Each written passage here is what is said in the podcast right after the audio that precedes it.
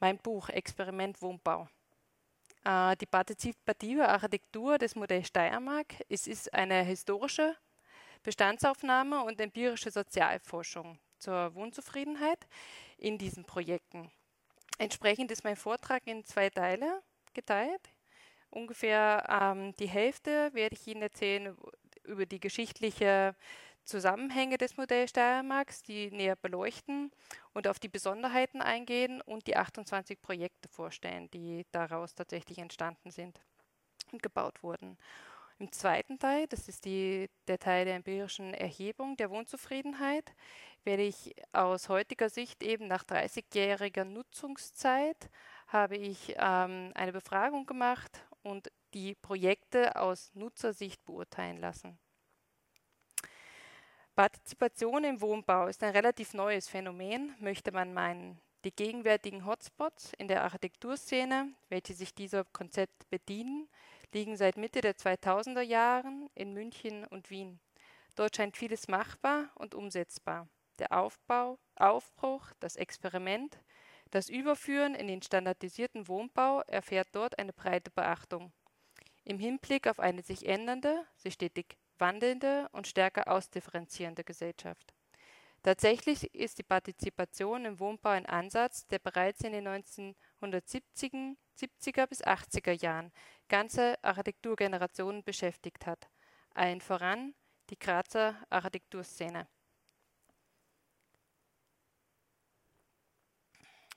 Die Wohnungsnot nach dem Ende des Zweiten Weltkrieges war in vielen europäischen Städten groß. Hierfür gab es zwei wesentliche Gründe. Zum einen der Fehlbestand durch die Kriegszerstörung, zum anderen der Bevölkerungszuwachs nach Kriegsende. Dies führte zu einem starken Nachfrageüberhang am Wohnungsmarkt, der maßgeblichen Einfluss auf die Wohnbautätigkeit und damit auch auf die Entstehung des Modells Steiermarks hatte. Die Stadt Graz war die am häufigsten bombardierte österreichische Stadt während des Zweiten Weltkrieges. Im Jahr 1946 waren 40.000 Grazerinnen auf der Suche nach einer Wohnung und rund 2.000 Familien lebten in Ruinen.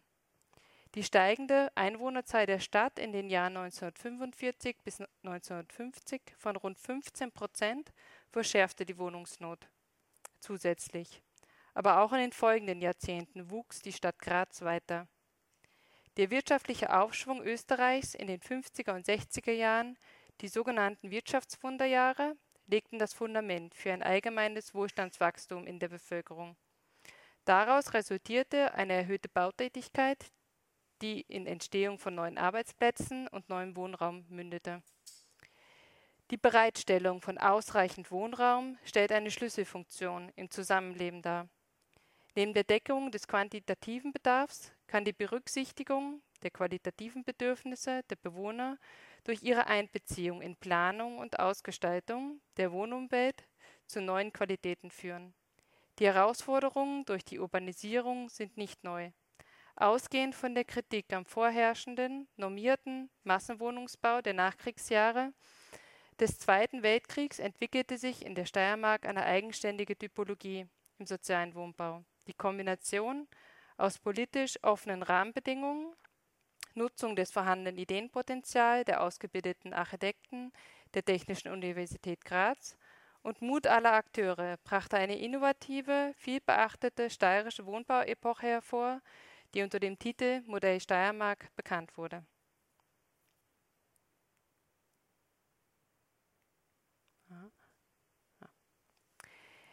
Die Befriedigung der Wohnbedürfnisse am steirischen Wohnungsmarkt der Nachkriegszeit hatte sich auf zwei Grundformen reduziert: das Eigenheim im Grünen und der geförderte soziale Wohnbau. Beide Neubauformen fanden an der Peripherie der Städte statt. Im Jahr 1966 sahen 78 Prozent der Österreicher das Einfamilienhaus im Grünen als die ideale Wohnform an. Beispielhaft steht hier im linken Bild das Grazer Murfeld die individuelle Planung des zukünftigen Hauses ermöglichte den Eigentümern, persönliche Wohnträume umzusetzen. Der geförderte soziale Wohnbau stellt die einzige Alternative zum Einfamilienhaus dar und war ein Massenwohnbau, der aus dem Druck und den Zwängen der Nachkriegsjahre entstand. Als Beispiel für den geförderten sozialen Wohnbau steht hier der Berliner Ring in Graz. Die niedrigen Kosten verlangten einen gleichzeitigen Verzicht auf die Erfüllung individueller Wohnbedürfnisse. Im Rahmen der gesetzlichen Bestimmungen entschieden die Baugenossenschaften über, was und wie gebaut wurde. Die Errichtung und Abwicklung des sozialen Wohnbaus war durch die gemeinnützigen Baugenossenschaften gegeben. Die vorrangige Aufgabe bestand in der Realisierung von preiswerten Wohnbau in kurzer Zeit. Die Baugenossenschaften planten Wohnobjekte für anonyme Bewohner, deren individuelle Wohnbedürfnisse keine Berücksichtigung fanden und durch die das Fehlen von individuellem Freiraum gekennzeichnet waren. Die Planungsgruppe Domenik Huth, eben Alfred Huth, übte beispielsweise starke Kritik. Ich zitiere: Ideenlose Grundrisse in Mindestgröße gehalten, ohne jede städtebauliche Einsicht, ohne Beziehung zur Umgebung, machen städtisches Leben unmöglich. Die Wohnbauproduktion wurde weitgehend rationalisiert, um die benötigten Wohnungsstückzahlen in kurzer Zeit zu realisieren. Dies führte unter anderem zur Entwicklung von Standards in Bezug auf die Bautechnik, die Grundrisse und die Gebäudegestaltung. Das Denken in Bausystemen begünstigte zudem die aufkeimende Fertigbauindustrie, die in den 1960er Jahren bereits weit verbreitet war. Der Bezug des Gebäudes zu seinem Ort ging verloren. Eine Gleichförmigkeit der Gebäude setzte ein. Überregional und öffentlich thematisierte die neu gegründete Österreichische Gesellschaft für Architektur, kurz ÖGFA, in Wien die gebaute Wohnrealität. In der ersten Architekturausstellung der ÖGFA mit dem Titel Neue städtische Wohnformen im Jahr 1966 drückte sich deren Kritik aus. Im ersten Teil der zweiteiligen Ausstellung wurden internationale Bemühungen zum Problem des städtischen Wohn Wohnens gezeigt. Beiträge stammten unter anderem von Le Corbusier, Henry Sauvage, Buckminster Falle, Achikram, Jona Friedmann und Frei Otto. Der zweite Ausstellungsteil präsentierte Vorschläge österreichischer Architekten zur Veränderung der gegenwärtigen Situation im Wohnungsbau.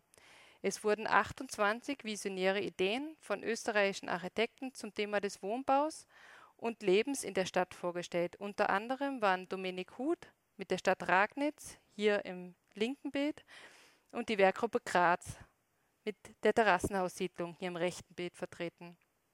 Für die österreichische Architekturszene bot die Ausstellung die Möglichkeit zu einer ersten Standortbestimmung neuer urbaner Konzepte. Ein Dialog auf nationaler Ebene war eröffnet. Die Solidarisierung mit Freunden und Kollegen wirkte anregend nach außen und brachte für die Werkgruppe Graz zum Beispiel eine Selbstbestätigung und Aufmunterung. Der zweite Teil der Ausstellung war als Wanderausstellung konzipiert und bot eine Übersicht über die Arbeit einer neuen österreichischen Architektengeneration, deren Visionen, Idealismus und Kritik. Im Jahr 1969 drückte der Architekt und Karikaturist Gustav Peichel Kritik an dem System des Wohnbaus unter seinem Synonym Hieronymus aus. Das ist der Architekt, der ist vergangenen Sonntag verstorben in Wien. Die Karikatur der Wohnbaubomber stellt die hügelige Steiermark mit einem überquerenden Flugzeug dar. Das Flugzeug, betitelt als Wohnbaugenossenschaft Schöne Welt, wirft monotone Einheitswohnbauten über der Landschaft ab. Diese variieren in ihrer Größe, gleichen sich jedoch in der Typologie. Die dargestellte Kritik durch die Karikatur kann im zeitlichen Zusammenhang der 68er Generation verstanden werden. Das Aufbegehren der Jungen gegen bestehende Systeme, Denkweisen und Ansichten ist ein Sinnbild der gesellschaftlichen Generationenkonflikts dieser Zeit, welcher sich auch in der Politik der Steiermark niederschlug. Die dargestellten politischen und gesellschaftlichen Einflussfaktoren unterstützen das Umdenken in Bezug auf den steirischen Wohnbau der 50er und 80er Jahre. Auf Basis der unbefriedigenden Wohnbausituation in diesen Jahren entstand in der Steiermark das wohnungspolitische Experiment Modell Steiermark. Die Terrassenhaussiedlung in Graz, hier im rechten Bild als Modellfoto, und die Eschensiedlung in Deutschlandsberg von Alfred Huth stellen Wegbereiter und Pionierprojekte für die Umsetzung des Modells Steiermark dar. Das Ziel beider Wohnbauprojekte war die Auflösung des dargestellten Konflikts zwischen den zwei Wohnmöglichkeiten sozialer Massenwohnbau und Einfamilienhaus im Grünen. Die Bearbeitung des Problemfeldes erfolgte auf beiden Maßstabsebenen, im urbanen und im ruralen Raum. Die Terrassenhaussiedlung wurde als Großprojekt im städtischen Umfeld konzipiert, die Eschensiedlung, hier im linken Bild, als Reihenhausprojekt im ländlichen Kontext. Beide Siedlungen legen ein klares Zeugnis über die Auseinandersetzung mit der Gesellschaft und ihren Bedürfnissen ab. Sie versuchten eine Alternative und ein neues Wohnleitbild zu den bestehenden Möglichkeiten aufzuzeigen. Die zukünftigen Bewohner erhielten ein Mitspracherecht in der Planung und Ausformulierung ihrer eigenen Wohnumwelt. Es entstand der partizipative Wohnbau der Steiermark. In der schriftlichen Ausarbeitung dieser Forschungsarbeit werden die zugrunde liegenden Ideen, Konzepte sowie die Planung beider Projekte ausführlich vorgestellt. Ebenso im Buch. Insbesondere wird darauf die Wechselwirkung zwischen den theoretischen Arbeiten der Architekten, der praktischen Umsetzung und der Folgerung zukünftiger Forderungen für den Wohnbau eingegangen. Wenn auch in Umfang und architektonischer Ausformulierung sehr unterschiedlich, so ist doch der kleinste gemeinsame Nenner beider Projekte die Mitbestimmung der zukünftigen Bewohnerschaft in der Planungsphase. Zuvor war sozialer Wohnbau eine Angelegenheit, die in erster Linie zwischen den Entscheidungsträgern diskutiert und entkoppelt von den zukünftigen Bewohnern behandelt wurde. Durch den Partizipationsprozess konnte der übliche Nullpunkt im sozialen Wohnbau vermieden werden. Der Nullpunkt definiert den Tag, an dem Fremde durch den Einzug in idente Wohneinheiten, die für abstrakte, ideale Menschen entworfen und in schematische Parzellen gebaut wurden, in ein nachbarschaftliches Verhältnis treten. Während somit das konventionelle Wohnbausystem aus einem festen Gefüge von Politik, Bauträger und Verwaltung bestand, integrierte das Modell Steiermark den zuvor übervorteilten Bewohner und sah ihn als vollwertiges Mitglied im System an. Die Wohnbauten zuvor waren meist interne Planungen der Baugenossenschaften bzw. wiederkehrende Planungen langfristig beauftragter Architekten. Durch das zusätzliche Heranziehen von externen Architekten und das Öffnen des Zugangs in Form von Wettbewerben entstand ein neues Spannungsfeld zwischen drei Hauptakteuren des sozialen Wohnbaus im Modell Steiermark. Dies waren die Entscheidungsträger, die Planer und die Gesellschaft.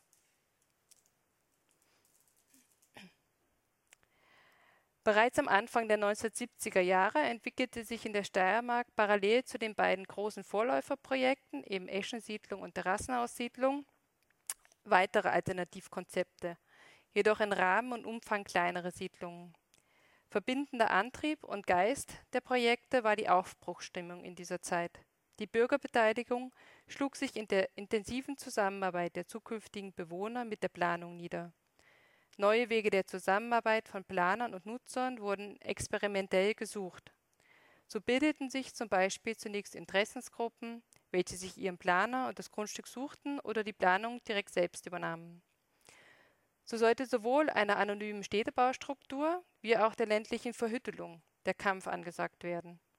Die Umsetzung der ersten Projekte und der neuen steirischen Landesförderung für das verdichtete Bauen erfolgte parallel. Der Erfolg und die Anerkennung einzelner Projekte führte zur Untermauerung und Beschleunigung der neuen Förderschiene. Eine umfangreiche Publikation mit Fokus auf die Partizipation stammt aus dem Jahr 1988 unter dem Titel Mitbestimmung im Wohnbau. Vom Anfang der 70er Jahre bis 1988 sind hierin insgesamt 140 Projekte österreichweit dokumentiert. Die Steiermark sticht dabei mit 47 Projekten und einem Anteil von einem Drittel des Ganzen heraus.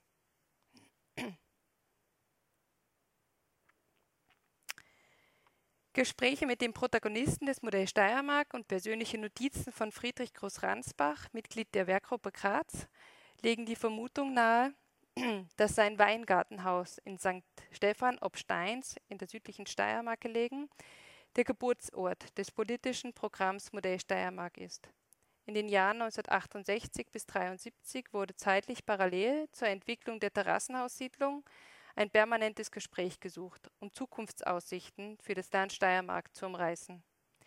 In den unterschiedlich besetzten Gesprächsrunden wurden die Grundlinien eines Entwicklungsmodells für die Steiermark erarbeitet, die schließlich in die Studie Steiermark Chancen, Grenzen, Möglichkeiten und in weiterer Folge in das politische Programm der ÖVP Modell Steiermark mündeten. Der Club of Rome 1972, die Ölkrise 1973 und die Weltwirtschaftsrezession 74-75 waren einige internationale Ereignisse, welche diese Idee des Umdenkens befeuerten. Zusätzlich unterstützten die entwickelten Superstrukturen in Form von Großbürokratie, Großschule, Großkrankenhaus und großen Wohnsilos das Phänomen der Entfremdung. Als Kontrapunkt entwickelte sich daher auch international die Idee der Mitsprache bzw. Partizipation des Bürgers in Entscheidungsprozessen. In der Ausarbeitungsphase wurde das Gesamtkonzept des Modells Steiermark in 14 Arbeitskreise mit insgesamt 164 Politikern und Experten erarbeitet. Das entscheidend Neue des Modell Steiermark-Konzeptes war die Betrachtung des Ganzen. Der Blick war auf die Zusammenhänge und weniger auf die Details gerichtet. Am 2. Juli 1971 wurde offiziell mit der Arbeit am Modell Steiermark begonnen. Das Gesamtprogramm wurde am 2. Oktober 1972 unter dem Titel ÖVP Modell Steiermark Vorschläge, die Zukunft unseres Landes zu gestalten, erstmals der Öffentlichkeit präsentiert. Die Betonung lag stets auf den Mechanismen des Zusammenspiels und der Koordination. Ein wichtiger Grundsatz war, eine bessere Information und insbesondere mehr Mitbeteiligungsmöglichkeiten der Bürger herzustellen. Die 14 Arbeitskreise befassten sich inhaltlich ganz unterschiedlich und breitenwirksam mit der Gesellschaft, von Kultur, Schule, Bildung, Erziehung, Freizeit, Erholung, Sport bis hin zum Wohnbau. Der Arbeitskreis Neues Wohnen führten Architekten, Experten und Beamte zusammen, die gemeinsam die Probleme und Schwachstellen des gegenwärtigen Wohnbaus aufzeigten und die Möglichkeiten zur Verbesserung diskutierten. Darauf aufbauend und unter Einbeziehung der Erkenntnisse und Forderungen im Rahmen des, Projekt, des Projekts Terrassenhaussiedlung und der Eschensiedlung wurden im Rahmen des politischen Programms Modell Steiermark Ziele und Maßnahmen für den steirischen Wohnbau der 70er Jahre formuliert. Das Hauptproblem sah man in der gegenwärtigen Planung. Diese, ich zitiere, lässt den persönlichen Wünschen der Wohnungssuchenden keinerlei Raum und trägt sehr oft selbst Minimalforderungen nach sinnvollem und ästhetischen Wohnen keine Rechnung. Die Grundannahme beruhte darauf, dass die Qualität der Wohnung einen mitentscheidenden Faktor zur Wohnzufriedenheit des Menschen mit sich und seiner Umwelt darstellt. Hieraus wurde später das Leitbild formuliert. Nicht mehr anonyme Wohnbauträger bestimmen, wo und wie gebaut werden soll, sondern die Menschen, die sich zusammenfinden und zu Wohngemeinschaften zusammenschließen. Der Wohnungswerber bestimmt. Seine Rolle als Bittgänger gehört der Vergangenheit an. Die besten Architekten engagieren sich im Wohnungsbau. Ignoranten und Wucher haben keine Chance. Wohnbauwettbewerbe, an denen sich die besten Köpfe beteiligen, bestimmen das Planungsgeschehen. Schubladenpläne und ihre Vervielfältigung sind verfemt. Aufbauend auf dieses Leitbild wurden vom Modell Steiermark innerhalb des Arbeitskreises Wohnen ein Zehn-Punkte-Programm entwickelt. Der erste Punkt besagt, Bewusstsein für das Wohnen entwickeln. Es ging um mehr Informations- und Bildungsprozesse, die in der Familie beginnen und über die Vorschulerziehung und Schulzeit bis zur Erwachsenenbildung fortführt. Alfred Huth hat hierzu Schulversuche in Grazer Schulen damals umgesetzt und realisiert zu einem eigenen Unterrichtsfach. Der zweite Punkt war die Mehrbeteiligung und Mitbestimmung. Es ging um die Verwirklichung eigener Wohn- und Lebensvorstellungen durch die Mitgestaltung und Beteiligung im Wohnbau zu einem möglichst frühen Zeitpunkt, wünschenswert bereits bei Grundstückserwerb. Der dritte Punkt der Forderungen war Vielfalt statt Uniformität, Förderung von Wohnbauvorhaben, die eine Verbindung der Qualität des Eigenheimes mit bodensparenden und gemeinschaftsbildenden Wohnformen ermöglicht. Diese Förderschiene verdichteter Flachbau versus Wohnen im Grünen war da das Ziel. Der vierte Punkt beinhaltet die soziale Integration, Verbesserung der Durchmischung mit verschiedenen sozialen Schichten und Altersgruppen, durch zum Beispiel Mindestanteile von Wohnungen für ältere und behinderte Interessenten, stärkere Mischung von Wohnformen und Typen, Mitdenken von Wohnungserweiterungsmöglichkeiten und die Integration von Wohnen und Arbeiten. Der fünfte Punkt bezog sich auf die Wohnung und die Umwelt.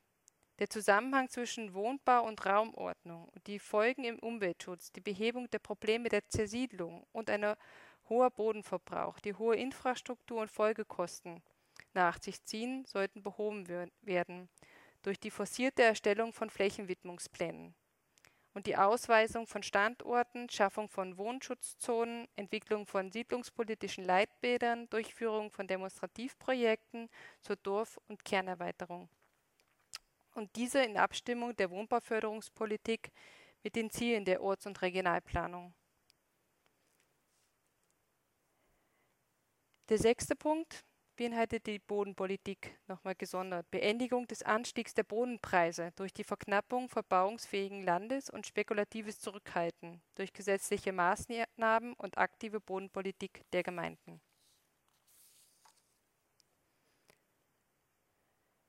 Der siebte Punkt gab den Sanierungen Vorrang. Es ging um die Umschichtung der Förderungsmittel zugunsten von Sanierungen zur Stärkung derselben in Konkurrenz zum Wohnbau zum Neubau des Wohnbaus. Der achte Punkt bezog sich auf den Wohnbau und die Arbeitsplatzsicherung. Die arbeitsintensive Althaussanierung trägt langfristig wesentlich zur Sicherung von Arbeitsplätzen in der Bauwirtschaft bei und sollte dadurch forciert werden. Der neunte Punkt, eine höhere Qualität durch verbesserte Kontrolle konsequenter Ausbau der Förderungsrichtlinien im Sinne von Qualitätsverbesserung und Anheben des Mindeststandards in Bezug auf Schall, Wärme, Schutz und Ausstattung sowie die Planungskontrolle durch Beteiligung und Mitsprache der künftigen Wohnungseigentümer. Es ging um die Planung in Varianten und die stichprobenweise Kontrolle hinsichtlich der Rechtsmäßigkeit der Nutzung. Und schließlich zehntens wurde im Zehn-Punkte-Programm die Änderung des Wohnbauförderungsgesetzes 1968 gefordert, die Verkürzung der Darlehenslaufzeiten und die Modifikation des Annuitätenzuschusses in Richtung Subjektförderung und ein weiterer Ausbau und die Anhebung der Förderung.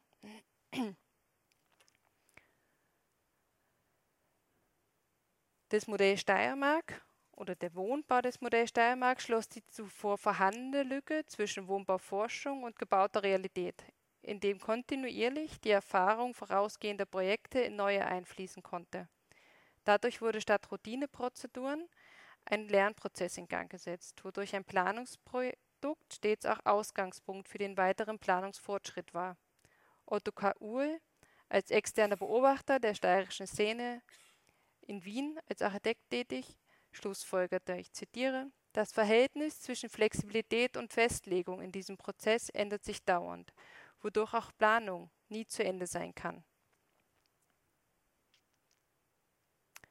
Hier ersichtlich ist eine Karte von der Steiermark mit allen 28 verzeichneten Projekten, die innerhalb des Modells Steiermarks entstanden sind. Während ich jetzt weitere Aspekte über diese Wohnbauten und auch dieses gesamten Programms ähm, vortrage, werden auf der Leinwand von jedem Bild, äh, von jedem Projekt ein Bild zu sehen sein, um einen Eindruck zu bekommen über die Vielfalt und die Breite, die eigentlich dort entstanden ist.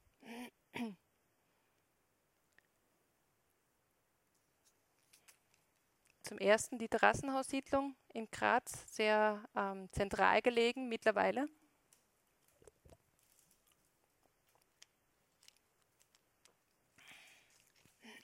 von der Werkgruppe Graz geplant und gebaut von 72 bis 78.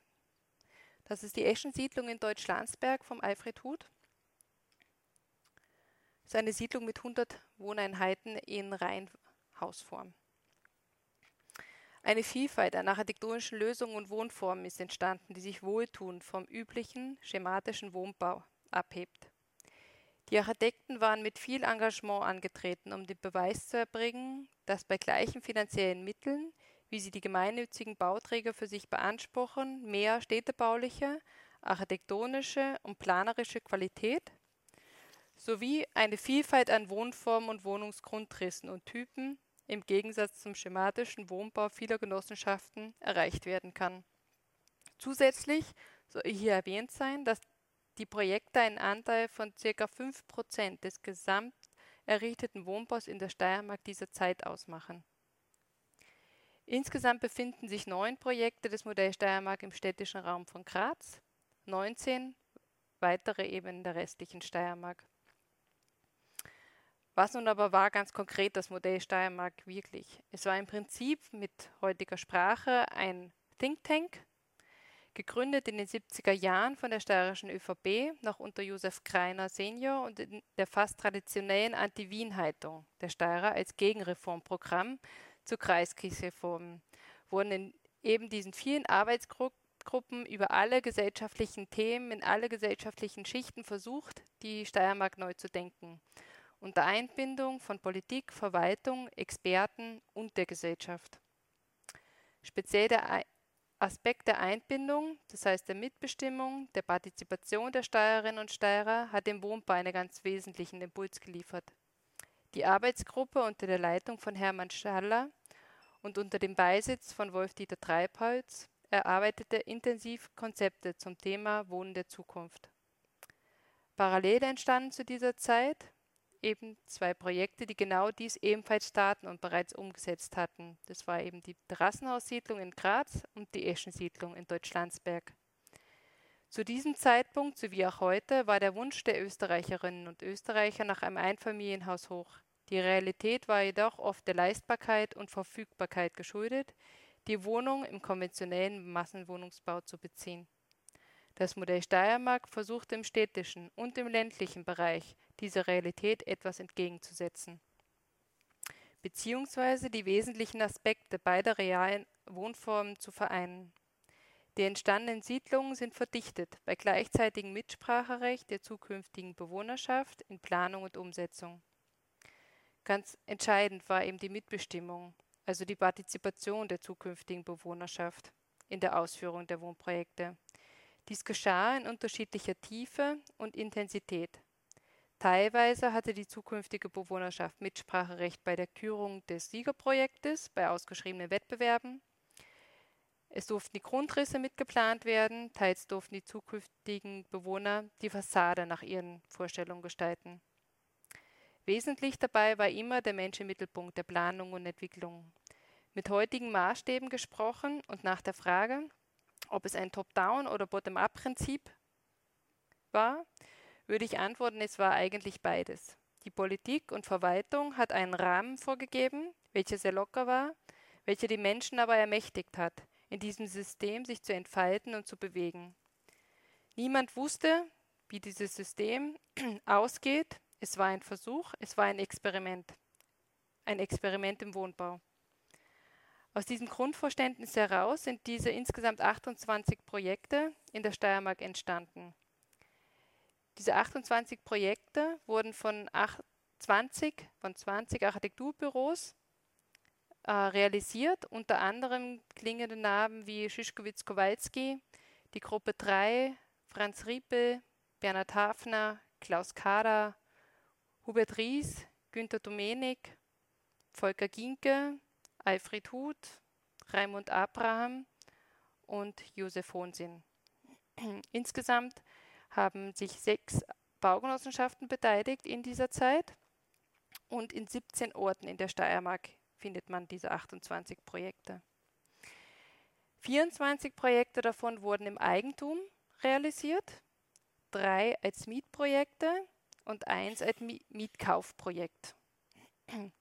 Es wurden insgesamt neun Wettbewerbe ausgeschrieben und in diesen 28 Projekten sind zwei Sanierungsprojekte enthalten. Die Projektgrößen tendieren zwischen oder liegen zwischen 6 bis 86 Wohnungseinheiten pro Projekt. Die Terrassenhaussiedlung als Vorläuferprojekt, nicht innerhalb dieser 28 Projekte, hat jedoch 528 Wohneinheiten und die Eschensiedlung hat 100 Wohneinheiten. Es sind Geschosswohnbauten in Kombination mit Maisonettwohnungen und Reihenhauskonfigurationen entstanden. Das Ende des steirischen Wohnbauexperiments kam 1991. Die ÖVP verlor den Land bei den Landtagswahlen ihre absolute Mehrheit. Der für das Modell Steiermark verantwortliche Landesrat Hermann Schaller musste sich aus der Politik zurückziehen, was auch das Ende für sein Forschungskomitee Bauen und Wohnen bedeutete. Wahlsieger war die FPÖ. Der Architekt Michael Schmid wurde erster FPÖ-Vertreter in der steirischen Landesregierung und übernahm das als Landesrat unter anderem die Bereiche Wohnbau, Baurecht und örtliche Raumplanung. Die Wahrung der architektonischen Qualität durch das Modell Steiermark stellte für Michael Schmid einen rein philosophischen Ansatz dar. Mit dem Satz, die Grazer Schule hat jetzt Ferien, beendete er das Wohnbauexperiment Modell Steiermark. Es setzte einen Rückfall in die schematische, bloß quantifizierende Haltung der 60er Jahre ein. Die Wohnbauförderung beschränkte sich wiederum auf die Verteilung der Wohnbaugelder an die Baugenossenschaft. Dies bedeutete den Verlust oder zumindest die Verminderung und Verhinderung einer lebhaften Architekturkultur, um die Graz vom restlichen Europa in den 80er Jahren beneidet wurde. Was bringen jedoch diese Anstrengungen, die innerhalb dieses Modells Steiermarks ähm, gemacht wurden und die Anstrengungen des partizipativen Wohnbaus? Dieser Frage bin ich eben im empirischen Teil nachgegangen und während jetzt hier die letzten Bilder noch von den 28 Projekten gezeigt werden, das ist von Alfred Huth, die Wohnanlage Ragnitz in Graz steht diese Anlage eine Wohnbebauung Mautern von ähm, Riegler Riebe, das erste Wohnbauprojekt von Riegler Riebe, mittlerweile sehr international tätig, vor allem in Polen. Immer wieder große Projekte werden von dem Büro realisiert, ein Grazer Architekturbüro.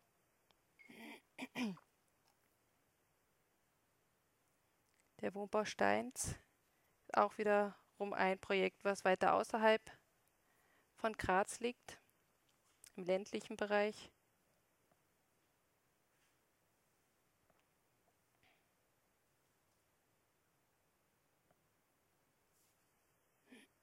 der Apfelbaumgarten von Wildon, ein äh, Einfamilien- und Mehrparteien-Geschoss, Wohnbaugeschossanlage von Hubert Ries. Hubert Ries war ähm, Architekturprofessor in Weimar am Bauhaus lange Zeit und hat sein Büro immer in Graz betrieben.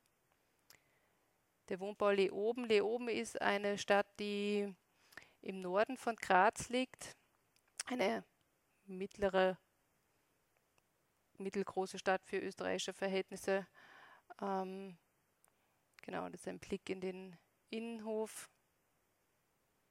Dann ein wenig außerhalb von Leoben, dieses Wohnbauprojekt Leoben-Leitendorf, ähm, was schon wieder ein wenig mehr ländlichere Gegend eigentlich ist.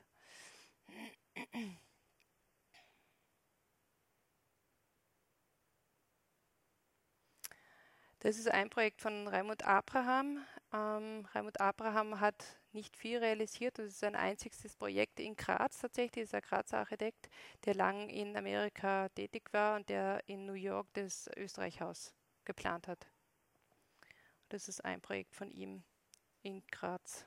Und abschließend der Wohnbau Wölmisberg ist von ähm, Hohensinn Architektur, von Josef Hohensinn, sein erstes Wohnbauprojekt überhaupt.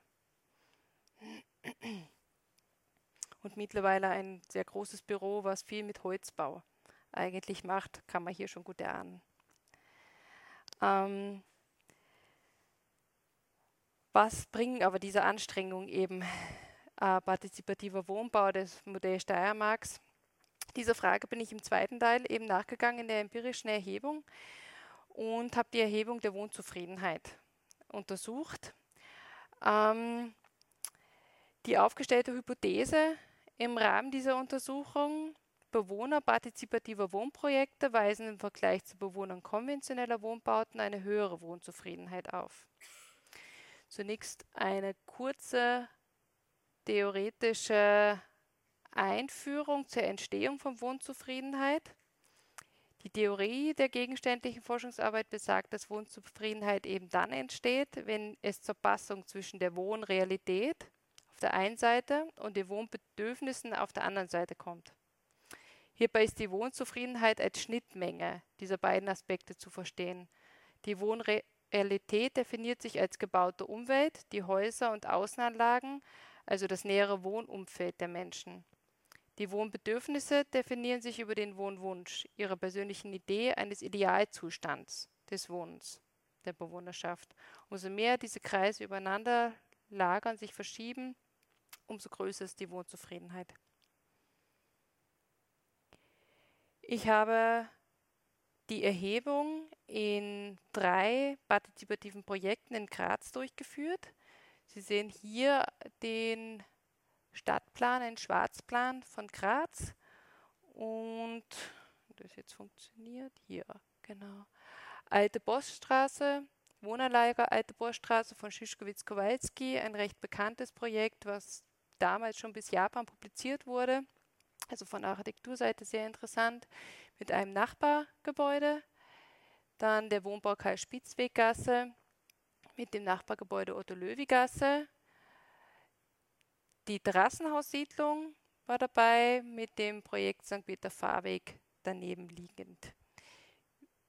Bildlich noch einmal als Gegenüberstellung immer die beiden liegen nebeneinander. Wohnerlager Alte Bossstraße zu einem klassischen konventionellen Wohnbau von Volker Ginke das Projekt mit dieser sehr markanten Holzfassade. Dieses Material war, wurde extra damals für dieses Projekt überhaupt genehmigt, also als Baumaterial ähm, sozusagen zugelassen wurde mit der Otto-Löwi-Gasse, der steht unmittelbar daneben, dieses Projekt, und dann die Terrassenhaussiedlung hier als Ausschnitt auf die Fassade und mit dem konventionellen Wohnbau daneben. Die Wohnzufriedenheit selber äh, setzt sich aus sieben Teilaspekten zusammen. Diese sieben Teilaspekte sind eben die Zufriedenheit mit dem Grundriss. Wichtig ist hierbei, dass die Reihung nach Gewichtung geht. Also die Zufriedenheit mit dem Grundriss hat den stärksten Einfluss auf die Wohnzufriedenheit. Zweitens dann die Probleme in der Wohnung und der Siedlung. Dann geht es um die Eigentumsform die hat einen Einfluss auf die Wohnzufriedenheit. Die soziale Bindung oder Einbindung in der Wohneinlage steht am vierten Punkt, aber ist jetzt schon wichtig zu merken für später. Dann geht es um die Zeit, die aktiv zu Hause verbracht wurde oder wird in einer Wohnanlage. Die Zufriedenheit mit Bauqualität und Ausstattung der Wohnung hat einen Einfluss auf die Wohnzufriedenheit und die allgemeine Lebenszufriedenheit, die ich auch erhoben habe. Der Fragebogen ähm, hat insgesamt vier Seiten mit insgesamt 33 Fragen beinhaltet. Ich habe das alles mit einer Operationalisierung, einer Fragenbatterie mit sechs Einzelitems erstellt, also sehr sozialwissenschaftlich sozusagen ähm, angelegt und habe das mittels Licker-Technik dann äh, die Einstellungsmessung vollzogen. Nur als Überblick, wie das ausgesehen hat hier die Rücklaufquote und da ist schon vielleicht nicht für jeden sozusagen eine äh, Bestätigung, was man vorher vielleicht vermutet hätte. Die Rücklaufquote, ich muss dazu sagen, ich habe das als Ad-Hoc-Fragebogen in den Bosskasten einfach reingegeben bei den Siedlungen direkt. Die kannten mich nicht, ich kannte nur teilweise die Bewohnerschaft eigentlich und habe dann an gut einsehbaren Stellen in der in der Siedlung oder im, im Stiegenhaus ein Rückgabe-Postkasten installiert, wo sozusagen der ausgefüllte Fragebogen dann retourniert werden konnte. Und die Rücklaufquote, ich habe insgesamt 795 Wohneinheiten befragt, auch von der Größe her einzuordnen, liegt annähernd gleich, wobei interessanterweise der konventionelle Wohnbau knapp mehr hat, 31 Prozent im Vergleich zum partizipativen Wohnbau. Dann habe ich auch ähm, einige soziodemografische Faktoren ermittelt. Ähm, hier beispielhaft das Ausbildungsniveau innerhalb dieser Siedlungen. Rot ist immer der partizipative Wohnbau, blau der konventionelle Wohnbau. Man sieht hier eben auch eine stark, leicht stärkere Ausprägung äh, beim konventionellen Wohnbau mit der höchsten Schulausbildung als Universitäts- oder Hochschulabschluss mit 58 Prozent. Der partizipative Wohnbau oder die Menschen im partizipativen Wohnbau haben zu 55 Prozent ihren höchsten Bildungsabschluss als Uni Universitäts- oder Hochschulabschluss. Die Matura, also das Abitur, haben äh, 25 Prozent im partizipativen Wohnbau und 16 Prozent im konventionellen Wohnbau. Und so stuft sich das eigentlich runter bis unten zum Pflichtschulabschluss. Das sind die neun Jahre, die man in Österreich ähm, mindestens in die Schule gehen muss. Da gab es eigentlich niemanden im partizipativen Wohnbau, jedoch zwei Prozent im konventionellen Wohnbau. Kommen wir zur eigentlichen Frage der, dieser empirischen Erhebung, eben zur Wohnzufriedenheit. Das ist die ähm, Auswertung der Haupthypothese. Bewohner partizipativer Wohnprojekte weisen im Vergleich zu Bewohnern konventioneller Wohnbauten eine höhere Wohnzufriedenheit auf. Die Haupthypothese ist grundsätzlich zu bestätigen, wenn auch sie eine recht geringe Differenz, also einen geringen Wert äh, Differenzwert haben, also von 0,5 Punkten. Diese Skala von 0 bis 5 habe ich selber entwickelt, eben aufgrund dieser Fragetechnik, die ich angewendet habe. Und partizipativer Wohnbau macht Menschen grundsätzlich wohnzufriedener. Innerhalb dieser ähm, Fragenbatterie gab es eben dann passend zu diesen äh, sieben unterschiedlichen Teilaspekten, wie sich Wohnzufriedenheit zusammensetzt. Die Nebenhypothesen. Die Hypothese 1, die Bewohner der partizipativen Wohnprojekte haben eine höhere Zufriedenheit mit dem Grundriss. Das kann auch innerhalb meines Forschungsaufbaus äh, bestätigt werden. Partizipativer Wohnbau mit 4,11 Punkten im Vergleich zum konventionellen Wohnbau mit 3,71 Punkten innerhalb dieser Skala von 0 bis 5.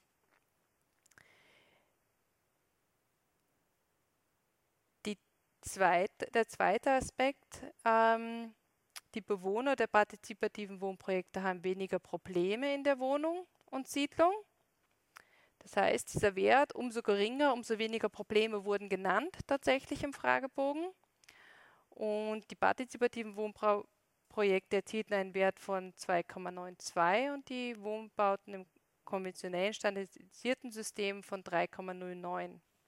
Es kann bestätigt werden, wenn auch mit geringem Unterschied.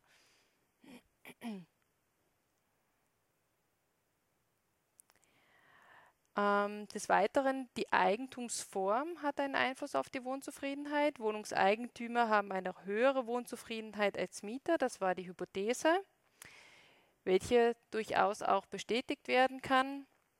Man sieht hier der partizipative Wohnbau, Eigentum hat einen Wert von 4,55, im konventionellen Eigentum von 4,26 und bei der Miete partizipativ 4,15 zu 3,76 beim konventionellen, also jeweils leicht versetzt.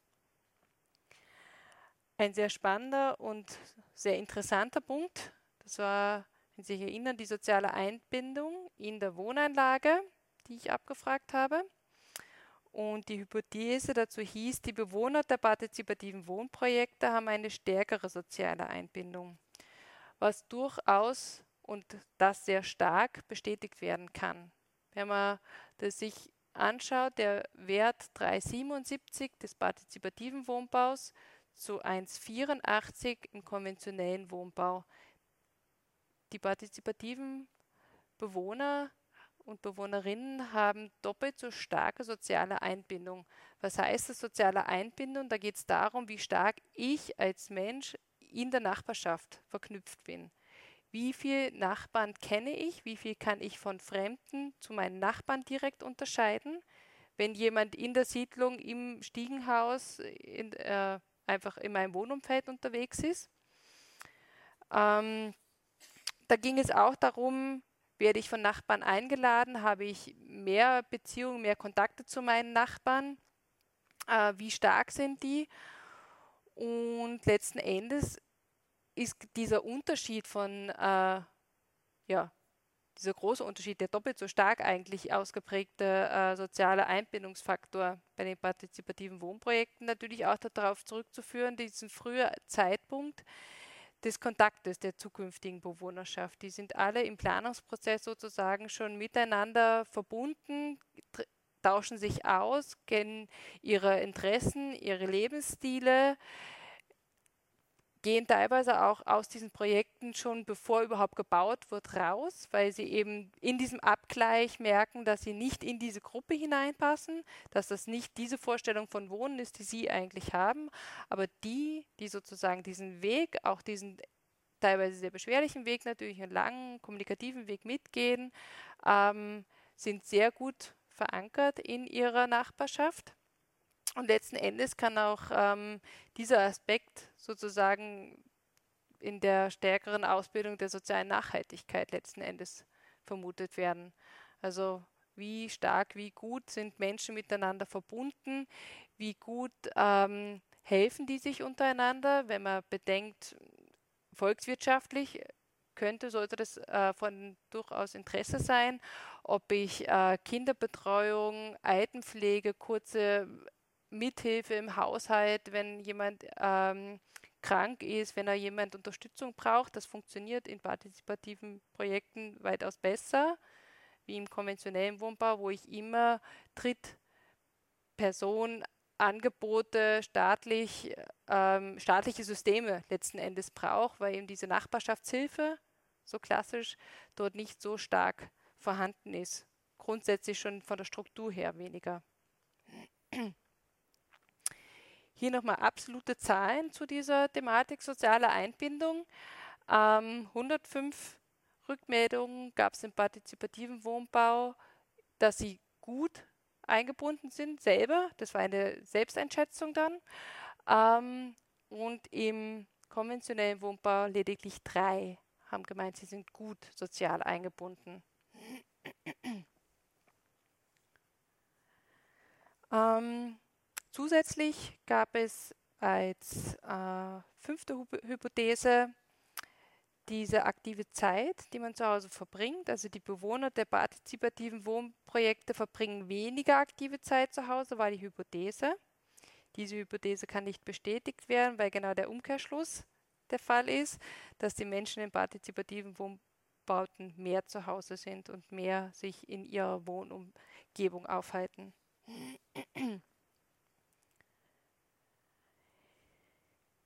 Die sechste Hypothese bezog sich auf die ähm, Qualität und die Ausstattung einer eventuell neuen Wohnung. Also da ging es darum, was wünsche ich mir, Wohnwünsche, wie entsteht sozusagen Wohnzufriedenheit. Da geht es um diese, dieser Wunsch.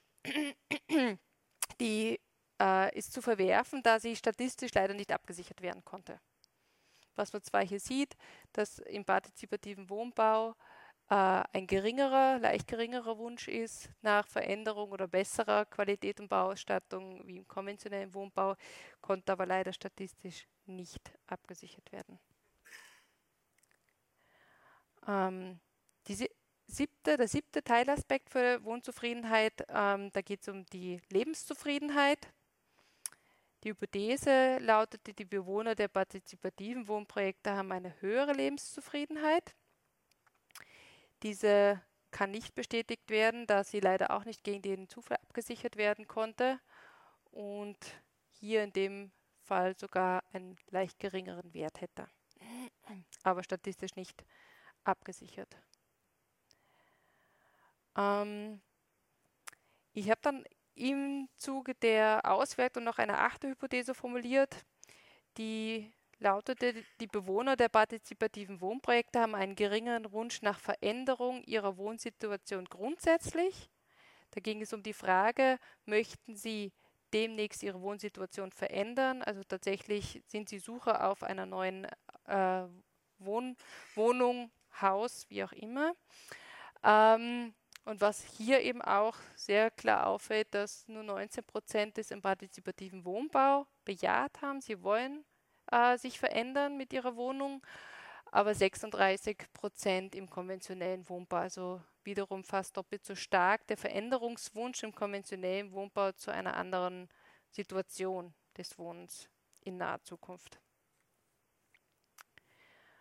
Ähm, für alle wissenschaftlich Interessierten, ähm, ich habe den Nachweis der, dieser theoretischen Grundannahme bestätigen können innerhalb äh, meiner Forschung, die eben äh, lautete, Zufriedenheit, Wohnzufriedenheit entsteht dann, wenn die Passung zwischen der Wohnrealität und den Wohnbedürfnissen ähm, umso stärker ist. Die Wohnzufriedenheit als Schnittmenge dieser beiden Aspekte ist eben das Wichtige dabei und die Wohnbedürfnisse wurden hier durch die Intensität der Veränderungswünsche ausgedrückt. Die Theorie kann in gegenständlichen Forschungsvorhaben bestätigt werden, da die Wohnzufriedenheit höher ausfällt, wie man hier sieht, mit 4,52 Punkten bei gleichzeitig niedrigerer Intensität der Veränderungswünsche.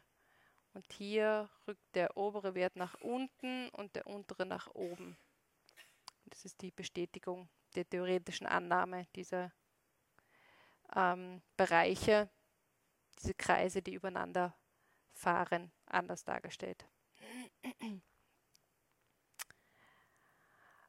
Abschließend Ausblick. Was hat das ähm, Modell Steiermark sozusagen ähm, gebracht? Als baukulturelles Erbe stehen die Wohnbauprojekte des Modells Steiermark einen schützenswerten Bestand dar. Das Bewusstsein hierfür ist innerhalb der Bewohnerschaft, aber auch innerhalb der Gesamtbevölkerung herbeizuführen. Es geht aus meiner Sicht, dieses Wissen abzuholen, Wohnbauforschung zu betreiben, Erfahrungen auszutauschen und nicht zuletzt aus diesem Wissen heraus auch wieder neue Experimente zu wagen. Die Wohnbauprojekte des Modells Steiermark sind Beispiele für nach wie vor gültige Lösungen des Bestrebens, Wohnen und Zusammenleben über die reine Unterbringung und Produktion von Quadratmetern hinaus zu gestalten. Das Experiment des Austauschs mit den Menschen birgt Risiken und Gefahren, denen sich das Modell Steiermark gestellt hat. Das Modell Steiermark als wohnungspolitisches Experiment stellt in diesem Sinne ein Beispiel für eine aktive, innovative Vorgehensweise und eine Möglichkeit zur positiven Veränderung eingefahrener Systeme dar. Die Kenntnis und Besinnung auf diese Konzepte kann zur Triebfeder neuer Ansätze werden. Die politische Unterstützung im Bereich des sozialen Wohnbaus ist hierfür wünschenswert. Eine erneute Öffnung hin zu vermehrten partizipativen Wohnbau würde eine sinnvolle Ergänzung zu den konventionellen Wohnbauten in den Städten darstellen. Schließen möchte ich heute hier mit den gleichen Worten wie im Buch, wobei ich hierbei Hermann Schaller von vor 30 Jahren zitiere und ich meine, dass diese Worte auch heute an Aktualität nichts verloren haben. Ich verhehle nicht, dass ich bedrückt bin von der Monotonie im sozialen Wohnbau, vom Mangel an Fantasie. Wir haben noch ein reiches Feld von Arbeit vor uns.